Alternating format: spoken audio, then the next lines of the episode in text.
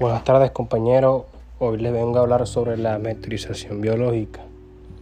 Como todos sabemos, cuando hablamos de biológica siempre nos vamos a referir ya sea a los seres humanos, animales o plantas.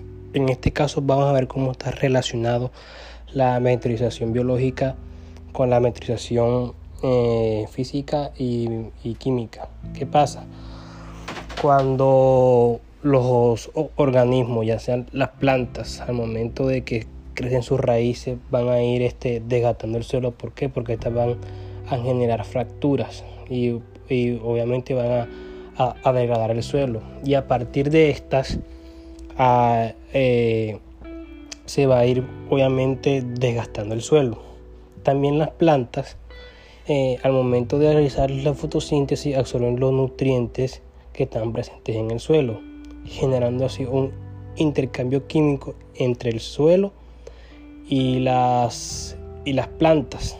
¿ok? Entonces ahí tendríamos la relación que hay de las plantas con la metrización química y física. Tenemos también en cuanto a los animales, por ejemplo, cuando ellos van a construir sus madrigueras, en este caso los organismos que viven eh, dentro del suelo, ya sean como los armadillos, ¿sí? o los topos, que estos raspan, desgastan para construir sus caminos, sus madrigueras, pues obviamente el suelo eh, se va a ir desgastando y, se van a, y van a ir moviéndose partículas, removiéndose partículas eh, que, van, que irán degradando el suelo.